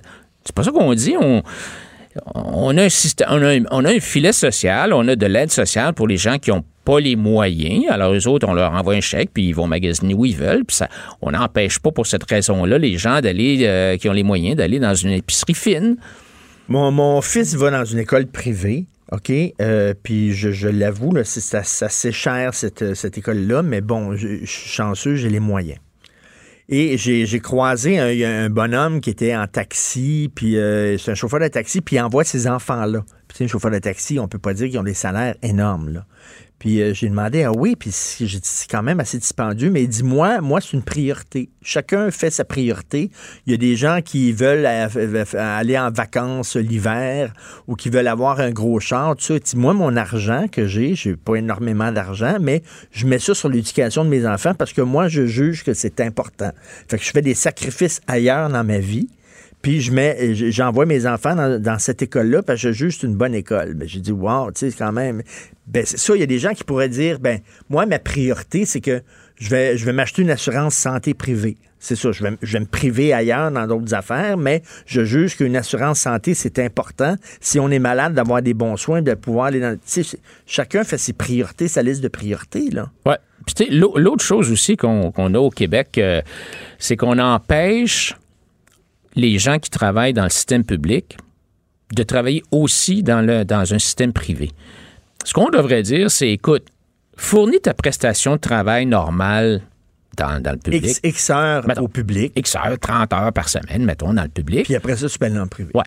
Et euh, l'Institut canadien on a fait des, euh, des sondages là-dessus et il y a beaucoup d'infirmières, il y a beaucoup de médecins qui disent Ouais, moi, je ferais peut-être un autre, peut-être 5-10 heures dans le privé. Si j'étais capable, là, je travaillerais mon 40 heures par semaine dans, dans le public. Puis après ça, ben, j'irais euh, mettre un 10 heures dans le privé. Mais c'est beaucoup, ça. c'est 10 heures, c'est 25% de plus. Alors, il y a, il y a beaucoup, beaucoup de, de- de- d'empêchements euh, à la libre entreprise dans le système de santé. Moi, je pense que ça prend un filet social pour tout le monde, un minimum garanti. Tu sais, c'est ça, on ne veut pas que les gens meurent dans la rue. Mais on ne devrait pas, pour cette raison-là, empêcher l'utilisation de, de nouvelles technologies ou l'utilisation de la libre entreprise pour fournir des, meilleurs services euh, ou des services de qualité. Et toi, écoute, c'est- on il reste rien qu'une minute, mais je vais te poser une question. C'est sûr, ça prend 20 minutes pour y répondre. hein. Mais le revenu minimum garanti, t'en penses quoi, toi? Il n'y a plus de bien-être social, il n'y a plus d'assurance chômage. Tout le monde a un salaire de base. Tout le monde, que tu travailles, que tu travailles pas, boum, puis that's it. Après ça, Ben, débrouille-toi. Ben, moi, je, moi, je suis plutôt contre ça parce que, ben, ce que tu as dit, ça n'arriverait pas. Si on avait un, un revenu minimum garanti, je peux pas croire que les gouvernements vont abolir l'aide sociale, vont abolir l'assurance chômage. c'est ça derrière l'idée d'un Ben, en revenu théorie, minimum oui, mais en ça pratique, serait ça. mettons que tu fais ça, là. La prochaine élection, il y a un gars qui va dire Ah, ben là, en plus du revenu minimum garanti, je vais vous offrir un petit bonbon. Puis là, Ben l'élection suivante, c'est un autre bonbon. Finalement, on revient avec tous nos systèmes en plus du revenu minimum garanti. D'après moi, c'est ça qui arrive. C'est ça. Théoriquement, tu serais pauvre, mais tu- Ouais. tu- c'est pas comme ça Mais que c'est ça pas comme ça que ça va arriver dans la vraie vie. Merci beaucoup, Adrien. Hey. Merci, Adrien Pouliot. On se reparle. Toi, tu pars euh, dans le sud. Ouais, ouais, mais on va continuer à jaser ensemble, là. OK, parfait. Merci beaucoup. Adrien Pouliot. Cube Radio vous souhaite un bon temps des fêtes. Richard Martineau. Politiquement incorrect. Cube Radio. Je veux le remplir avant que mon âme s'assèche et que je craque.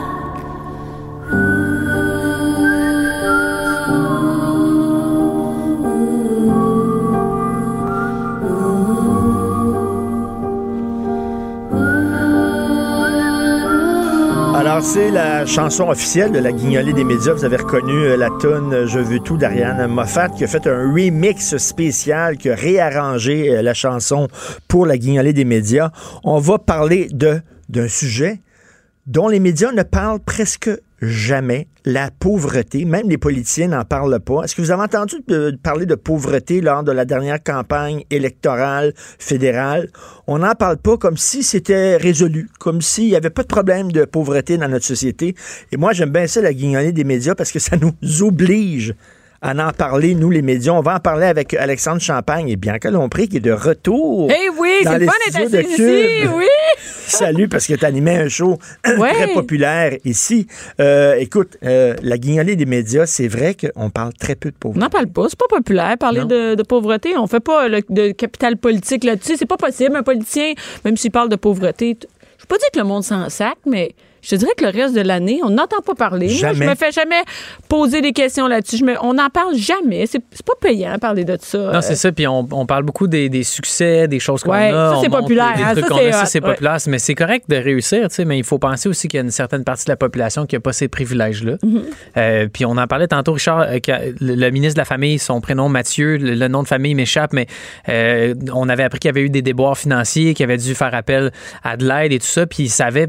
Tu sais, pour moi, ça fait, un, ça, ça fait un excellent ministre parce que c'est une personne qui a connu cette situation-là. Puis si c'était pour t'adresser aux familles, ben il y en a beaucoup des familles qui sont dans, dans- dans cette situation-là. Puis je trouvais que le, ça aurait pu déboucher sur un, un dialogue, mais finalement, ça a fait un peu. euh, c'est tombé être, mort. être pauvre, là, c'est. Tu, tu regardes les gens faire le party. OK, à l'intérieur, puis ils ont un verre de champagne, puis ils ont du fun, tout ça. Puis toi, t'es dans la rue, puis tu regardes, ils ont l'air d'avoir du fun, mais tu peux pas rentrer. Mhm. C'est c'est vraiment ça. Ouais, mais il y a aussi un nouveau visage de la pauvreté, c'est-à-dire on fait comme on imagine un pauvre dans la rue, OK? Mais mais juste que on en parlait tantôt, on est il y en a plein de gens qui sont à une paye de Ben pas oui. avoir une mauditienne, Ben tu sais. oui. C'est-à-dire que si tu as trois enfants puis a une personne qui a un salaire, si cette personne-là perd sa job, problème de santé mentale, euh, un problème de santé, un cancer, c'est t'as plus une crise de scène pour mettre de la bouffe sur la table. Parce que ça tu sais. prend pas grand-chose pour pas. débouler l'escalier. Exactement. Puis tu on est ici dans Tu le sais, ça- ça tout va bien là. Euh, mais mettons, une séparation, Ah oui. une dépression nerveuse, Ah oui. des problèmes de santé, pouf, pouf, pouf, Fini. tu te retrouves en bas. Ah, puis c'est pas long, Il y a hein. aussi le, le- le concept du travailleur pauvre, les gens qui travaillent Ouais. 40 heures par semaine au salaire minimum, qui sont pas capables d'arriver à cause du prix des loyers, à cause de. Tu sais, la vie a un coût. On est capable de quantifier combien ça coûte vivre, à, à combien par année tu es correct, tu peux te permettre aussi d'avoir des loisirs, des passions, des hobbies, des choses comme ça. Puis il y a des gens qui ont énormément de sous, puis des fois, oui, on est dans un système de liberté économique, c'est correct, mais il faut, c'est impératif de penser aux gens qui, en, qui en ont moins. là. Puis là, Ouais. on vient d'apprendre que le panier d'épicerie va coûter 500 pièces de plus par année Ben aux gens. Là. 500 pièces de plus par année quand t'as pas une scène. Là. T'as t'as déjà de la misère avec ton panier d'épicerie. Déjà, là, tu coupes. Là, Tu sais, déjà, Ouais. tu coupes sur, sur vont- la qualité, ils la vont quantité. Couper, où ils vont couper, c'est c'est les légumes, entre autres, le, le prix va- des légumes va augmenter. Fait que là, ils vont couper ces légumes. Là, tu vas avoir des jeunes enfants qui mangeront plus de légumes. Ouais. Oui, Ben, ou- Ben, c'est parce que c'est- ça. Et puis en plus de ça, en ce moment, oui, il y a des gens qui donnent à des banques alimentaires. Puis c'est ce qu'on parle souvent à, à travers la Ouais. guignolée, c'est le fait que 50 des banques alimentaires manquent de denrées. Ils sont vides. Tu sais, Il y en C'est a vide. pas. Le Fait monde y va, puis il y en a pas. C'est ça, monde c'est va que, c'est là. que tu vas là où il y a des ressources où tu peux être aidé, puis Ouais. il manque de stock. Fait que, tu sais, puis en plus de ça, le stock va coûter plus cher. Est-ce que les gens vont donner plus à ce moment-là? Ça va aussi, tu sais, le- le- le- l'effet est, est hallucinant parce que ça, ça va, ça, ça va faire en sorte que des gens vont manquer. beaucoup. OK, là, là on- on- il vient d'avoir un texte de Michel Gérard là, qui a écrit ça, là, spécialiste en économie. On est les plus taxés et les plus imposés là, au Québec, on le sait.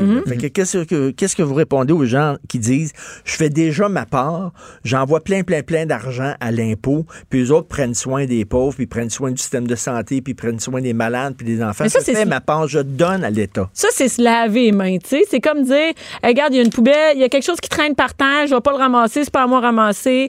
Euh, Il y, a des- il y a des personnes âgées dans un CHSLD que personne ne va voir. Ben, c'est au gouvernement, c'est aux familles à y aller. C'est tout le temps se laver les mains. Tu sais, euh, à un moment donné, comme, comme citoyen, il y a les impôts. Ça, c'est quelque chose, on peut pas tout faire avec les impôts, même si on est les plus taxés, là. On peut pas tout faire. Puis aujourd'hui, on va pas régler, là. Moi, puis Alexandre, puis les autres porte-parole, puis tout le monde qui donne des cannes. On va pas régler le problème de la pauvreté. C'est pas ça qu'on vient faire aujourd'hui. On vient Non. patcher, si on peut dire. On vient donner juste, euh, tu sais, un, un- un- un- du secours. Tu sais, manger, c'est la base. Tu sais, si on mange pas, on peut pas être ici aujourd'hui. Si nos enfants mangent pas, comment ils font pour aller à l'école? C'est- bien beau. C'est une autre affaire, les impôts. Il y en a pas assez. Qu'est-ce que vous euh, qu'est-ce que vous répondez aux gens qui disent il y a une pénurie d'emploi, des jobs, il y en a plein là, il veut dire il y en a des jobs, si tu veux une job, c'est très facile de t'en trouver. Les pauvres, ils ont rien qu'à travailler. Ben, en fait, moi, moi je m'adresse aux gens là, qui sont pas dans, un, dans une situation de pauvreté ou, de, ou qui peuvent pas trouver de l'emploi. Tu sais, dans la vie, deux affaires. faut que tu prennes tes responsabilités. Je pense que, Ouais. comme comme citoyen, comme Bianca disait, il faut que tu te substitues au gouvernement pour devenir une ressource d'aide. C'est difficile à aider quand tu n'es pas capable de t'en sortir, ça c'est sûr et certain. Ensuite, la plus belle forme de philanthropie, c'est de payer ses taxes. Dans les taxes, dans l'argent que le gouvernement perçoit, c'est rarement le manque. Le problème, c'est plutôt la gestion, puis à qui on donne quoi, puis comment on fait. Ça, ça va dépendre du gouvernement qui va être élu et tout. Mais je pense qu'il faut réfléchir aussi comme personne, qu'est-ce qu'on est capable de faire, nous, au niveau personnel pour rayonner dans notre, envi- dans Mhm. notre entourage. Puis c'est en se conscientisant sur les problèmes. Puis en se conscientisant sur les problèmes, ben, on devient de plus en plus sensible. Quand on est sensible, on devient créatif. Puis en étant créatif, on trouve des moyens d'aider plus facilement qu'à juste en donner un chèque. La pauvreté, malheureusement, c'est pas juste une question d'argent. On réglera pas ça demain matin. On pourrait aller cogner chez Bill Gates, Jeff Bezos, dire OK, on a besoin de 100 milliards pour régler la pauvreté. Si c'était juste ça, ça serait déjà fait. Mais ce qui manque, c'est une structure, c'est une manière d'agir, c'est de la mobilisation. Puis c'est ça qu'on fait Ouais. aujourd'hui avec Ben la oui, exact. La, la structure est là, puis là, mais il faut que tout le monde donne, tu sais, c'est des sous, des... Mais tu sais, tu sais, la, la fameuse phrase, il faut pas que tu donnes un, un poisson à un homme, il faut que tu lui Ah. montres comment pêcher. Ah ben oui, ça c'est une affaire, OK, mais euh, il y a du monde présentement là, qui peuvent pas pêcher, OK? Puis il y en a qui pourront jamais pêcher, OK? Même si tu donnes la ligne à pêche. Fait qu'à un moment donné, c'est quoi? On les laisse crever de faim, ce monde-là? Ça Parce marche que, pas. parce que on, on a tous une boîte à outils. On Ouais. vient tous au monde avec une boîte à outils. Puis il y a des gens là, tu sais, qui ont des bons outils dans leur boîte. Puis il y a des gens pour toutes sortes de raisons. Ouais. Ils ont peut-être été abusés quand ils étaient jeunes. Ils ont peut-être des problèmes. Ils ont eu des problèmes de consommation. Ils n'ont pas été aimés. Puis tout ça. Ils n'ont pas une boîte à outils. Mais ils, ça- sont, ils sont pas capables de prendre soin d'eux autres peux pour av- toutes sortes de Oui, mais tu peux avoir ta boîte à outils, là, là puis tous tes outils sont beaux dedans, tu t'en sers, puis à un moment donné, ça marche plus. Tu Mhm. plus capable d'en servir. C'est quoi qu'on dit? Tu pas capable de te lever, d'aller travailler, tu es dans une dépression, pas capable de te lever, tu as un cancer, c'est pas mon problème, tu mangeras pas. Tu sais, ça n'a pas de sens. On peut pas dire Mhm. ça, là. On peut pas juste dire, lève-toi, puis. puis en passant, se lever puis aller chercher de l'aide alimentaire, c'est pas quelque chose qui est facile. Moi, je me suis jamais levé un matin en disant, je vais aller demander, je vais aller quêter un sac de nourriture dans un, dans un organisme, dans un, un comptoir d'aide alimentaire. C'est pas le but de personne. Il y a hein, personne ça. qui est fier de Il y a ça, personne là. qui est fier. Fait que déjà, piler sur ton orgueil pour aller chercher un panier, euh, aller chercher des sacs de nourriture, c'est déjà quelque chose de tough. Puis déjà, ça, c'est un pas vers. Tu sais, on, on en a parlé à la conférence de presse. là. La nourriture, quand tu vas chercher, il y a de l'aide aussi dans ces comptoirs d'aide-là. Ça peut être du psychologique, de l'aide au travail, à l'emploi, à l'étude. Fait que c'est une porte vers euh, arrêter la pauvreté, tu sais. J'ai entendu, moi, le- le- les gens qui disent à guignoler, il faut. C'est- mieux de donner de l'argent que de donner des denrées alimentaires parce que euh, les gens de la guignolée, eux autres, peuvent avoir des deals. là. Ils peuvent, ils peuvent Oui. avoir des denrées alimentaires là, beaucoup plus euh, que toi, tu peux en avoir comme citoyen. là. Donc, donner si vous pouvez donner de l'argent, c'est plus utile que d'arriver avec des cannes. Exactement. Puis pas, pas juste le fait qu'ils ont, des deals de groupe puis de, de- de- des escomptes au volume. Je, pe- je pense à Moisson Montréal. Euh, moi, j'avais rencontré euh, M. Michaud, qui était anciennement le, le- le directeur général, euh, qui est M. Dano aujourd'hui. Puis il m'expliquait à quel point l'usine, euh, pas l'usine, mais l'entrepôt est à la fine pointe de la technologie. Ils sont la seule place en Amérique du Nord où ils sont capables de conserver de la viande. Donc, ça veut dire Ah que ouais. quand le- la viande arrive, euh, qui est un produit qui est difficile à conserver, puis qui est un produit qui est assez dispendieux, ils sont capables de la conserver. Fait que ça fait en sorte que le panier que la personne va chercher est beaucoup plus nu- nutritif que n'importe quel autre panier quand on n'est pas capable de développer de la technologie pour conserver les aliments. C'est vraiment une, c'est une réelle business, ce- cette affaire-là, qui est Moisson Montréal, qui chapeaute énormément d'organismes partout à travers la province. Puis leur job, c'est de faire de la qualité. Parce que c'est pas parce que tu es pauvre et que de la misère à manger qu'il faut que tu manges du chef boyardi à longueur de journée. C'est important, Mais la ça, diversité alimentaire. Ouais. C'est important d'avoir des légumes, c'est important d'avoir des produits frais, des choses comme ça. Puis Moisson Montréal travaille activement à développer des manières de plus en plus euh, adéquates de préserver cette nourriture-là? Parce qu'il y a beaucoup d'enjeux dans la distribution de la nourriture. Il y a la livraison, il y a la conservation, il y a qu'est-ce que- qui décide de trier quoi? Ça prend des Mais, bénévoles. mais tu as raison, c'est pas parce que t'es pauvre qu'il faut que tu manges du clan. Non, C'est exactement ça, ça, c'est ouais. vrai à Montréal. Tu sais, on, on dit de donner des sous à Montréal, mais tu sais, on- c'est partout à travers la province. Là. Oui. Moi, euh, je me promène, avec, on, je ramasse des denrées durant mes shows. C'est les filles viennent emporter. Puis quand que je, tu sais, je suis loin, mettons, tu es, dans un endroit plus éloigné, ils en veulent des, ils en ont besoin des dons. Ils n'ont pas les deals de Montréal, par exemple. Fait que Hum, partout en région, ils veulent leur, vos denrées. La boîte de céréales que tu m'as amenée, là, elle va être, sert directement à quelqu'un le lendemain. là. Il n'y en a pas de frais d'administration là-dessus. Tes denrées sont données. Fait que des fois, c'est bon de donner des sous. Tu peux, on peut donner les deux. Ici, là, puis plein de gens qui nous écoutent peuvent se permettre de donner un 5 piastres puis des denrées. Là, tu sais, euh, Et si, tu t'en t'en parlais tantôt, le visage de la pauvreté a changé. Il y a des gens qui, qui, qui sont pauvres, qui ont besoin de banque alimentaire, puis qui travaillent. mais oui. Ils ont une job, Ouais. mais ils sont pauvres. Ça, on voyait pas ça avant. Ben, tu sais, si tu travailles à 15 pièces de l'heure puis tu as deux enfants, moi, je sais pas comment tu as pour arriver, là, mais le prix de ton loyer, euh, t'as tes enfants, la, la- la nourriture, la nourriture à l'école, les, les effets scolaires, il y en a des dépenses, là, tu sais. Fait que tu peux travailler et être pauvre. C'est pas, c'est pas juste du monde qui sont dans la rue, là, qui vont chercher des, des, des Ouais, paniers. là, tu parlais du, du- du coffre à outils tantôt, Richard. Tu sais, on, on est tous avec une opportunité égale. On a tous Ouais. accès et droit à la même chose, fondamentalement. Le problème, c'est que c'est pas tout le monde qui sait comment marcher, comment faire le premier pas vers le succès. On sait qu'avec les médias sociaux, on peut se partir une business du jour au lendemain, devenir prolifique, mais c'est une personne sur à peu près 2000. Ouais. Tu sais, fait que oui, il y a des opportunités égales pour tout le monde, puis les gens s'en vont toujours dans ce sens-là en disant Ouais, mais si tu veux le faire, tu peux le faire. C'est sûr que tu peux, mais c'est pas la même chose pour tout le monde. Il y a une petite vidéo sur, sur YouTube où est-ce que le professeur fait faire une course à ses élèves, puis il dit OK, tout le monde passe à la même ligne, puis il dit maintenant, ceux qui ont deux parents ensemble, faites un pas en avant. Puis à chaque privilège qu'il nomme, les jeunes avancent, puis à la fin, tous ceux qui restent sur la ligne, c'est des jeunes euh, afro-américains. Puis il dit regardez, si on part tous de la même ligne, c'est sûr que les jeunes afro-américains gagnent la course. Mais étant donné que vous avez avancé à cause de vos privilèges, vous avez beaucoup plus de chances de gagner puis de vous bon, rendre ça. là parce que vous êtes en avant. Fait que c'est un petit peu ça la patente. Fait que je pense qu'il faut mettre ses préjugés de côté, se conscientiser le plus Ouais. possible, puis donner à la guignolée des médias. On est partout dans la rue aujourd'hui. euh, Puis par travers- texto, puis- les gens, là, là, ici, c'est très techno, là. Par texto, euh, tu sais, c'est pas une, une défaite de j'ai pas de change dans mon char, j'ai pas de denrées. euh. Bon, ben, par texto, euh, textez rempli, R-E-M-P-I-L. R-E-M-P-L hier. Au 2-0-2-2-2. Ça donne 10 à chaque fois. Puis comme je dis, mettons, 2-0-2-2-2. mettons que t'es pas sûr que le message texte a passé, refais-les Ouais, 2, refais-les. 3, 4 Faut fois. donner suite. 50 piastres. Juste pour être sûr. Comme ça. Non, mais c'est vrai parce que, euh, tu sais, on- là, on est en 2019, là, on peut donner par texto. Il n'y a pas de raison. Tu es assis chez vous, tu textes, puis tu peux donner, tu sais. Écoutez, je vous remercie hein, beaucoup Ben, merci, de impliquer comme ça. Pourquoi vous impliquer de même? Pourquoi? Ben, moi, ça vient me chercher. Tu sais, je viens d'une famille qui était pas riche quand j'étais jeune, puis euh, c'est sûr que je peux pas dire non à Guignolé. Surtout que maintenant, je vis un peu plus dans la ouate. Il faut, sais, faut donner au super. Alexandre? Euh, mes grands-parents sur l'aide sociale, euh, quand j'étais pas encore au monde, qui se sont serrés la ceinture pour donner à mes parents un, un avenir qui avait de l'allure, Ah ouais. euh, qui ont fait beaucoup de sacrifices. Puis ensuite de ça, ben, mes parents ont fait la même chose à mon tour. J'ai toujours été très chanceux. J'ai jamais manqué de rien. Euh, puis on, on- j'ai eu du succès dans ma vie. J'ai eu beaucoup, beaucoup de chance, des privilèges. C'est juste une façon de repartager. C'est la moindre des choses pour moi de, de faire cette affaire. Ben, merci, bonne journée. hein. Merci, vous êtes levé très tôt, vous êtes très occupé aujourd'hui. Ça fait plaisir de faire. Pensez aux autres. Merci. Merci, Avec Richard. plaisir. Pour nous rejoindre en studio, Studio à commercial cube.radio.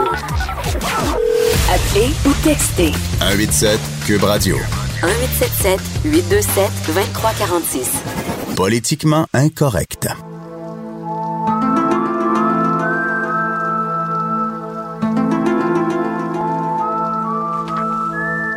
Alors, tous les jeudis, nous parlons de théorie du complot avec Alexandre Moranville, Wallet. Et là, on est dans les bébites. La, la semaine passée, c'était le Yeti. Il y a deux semaines, Ah, c'était il y le a deux Bigfoot. semaines, c'était le Bigfoot. Là, c'est le monstre du Loch Ness. L'emblème même de la cryptozoologie, Richard, ce que j'avais décrit comme étant l'étude des animaux euh, mythiques. Et même, ça, le, le monstre du Loch Ness, là, même des gens qui habituellement ne croient pas à la théorie du complot, peut-être peut- pourraient croire au, monstre du Loch. C'est peut-être la théorie du complot la plus populaire. Oui, puis tu sais, on, parle, comme je dis, dans les théories, dans les animaux mythiques, de la cryptozoologie, comme je l'écrivais. Euh, en 2015, d'après Google, Richard, là, par mois, combien tu penses qu'il y a de, de recherches Internet sur le monde du Loch Ness? là, par Encore aujourd'hui? Ah, aujourd'hui, là. Ben, en 2015. Je sais pas. de 2015. OK. Hey, il y a 200 000 recherches par mois juste sur la théorie de la chose. Ben, c'est le même gars. Ah, peut-être, peut-être.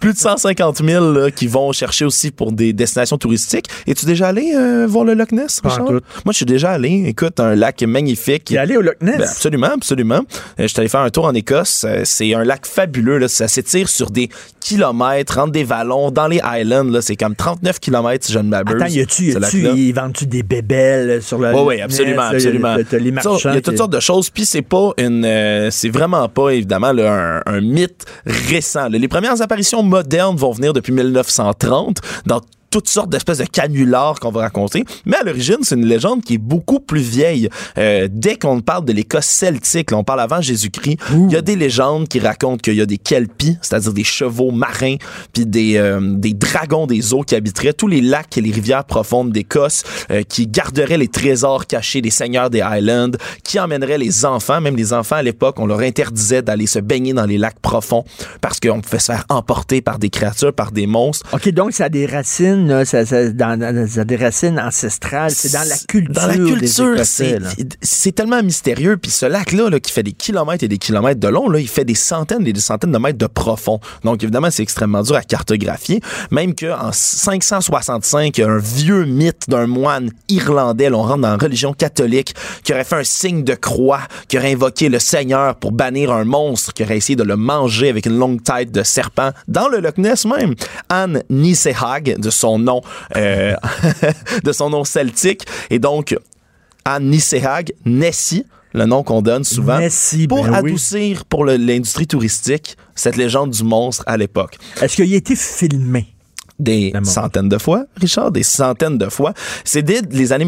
En 1933-1934, là, on commence à couper des, des arbres sur le bord du Loch Ness de façon massive, des grands, grands euh, troncs d'arbres, parce qu'on veut construire une route qui fait le tour du lac. Il y a toutes sortes de troncs d'arbres qui tombent à l'eau, puis c'est à partir de ce moment-là qu'on commence à voir des drôles de choses bouger dans l'eau.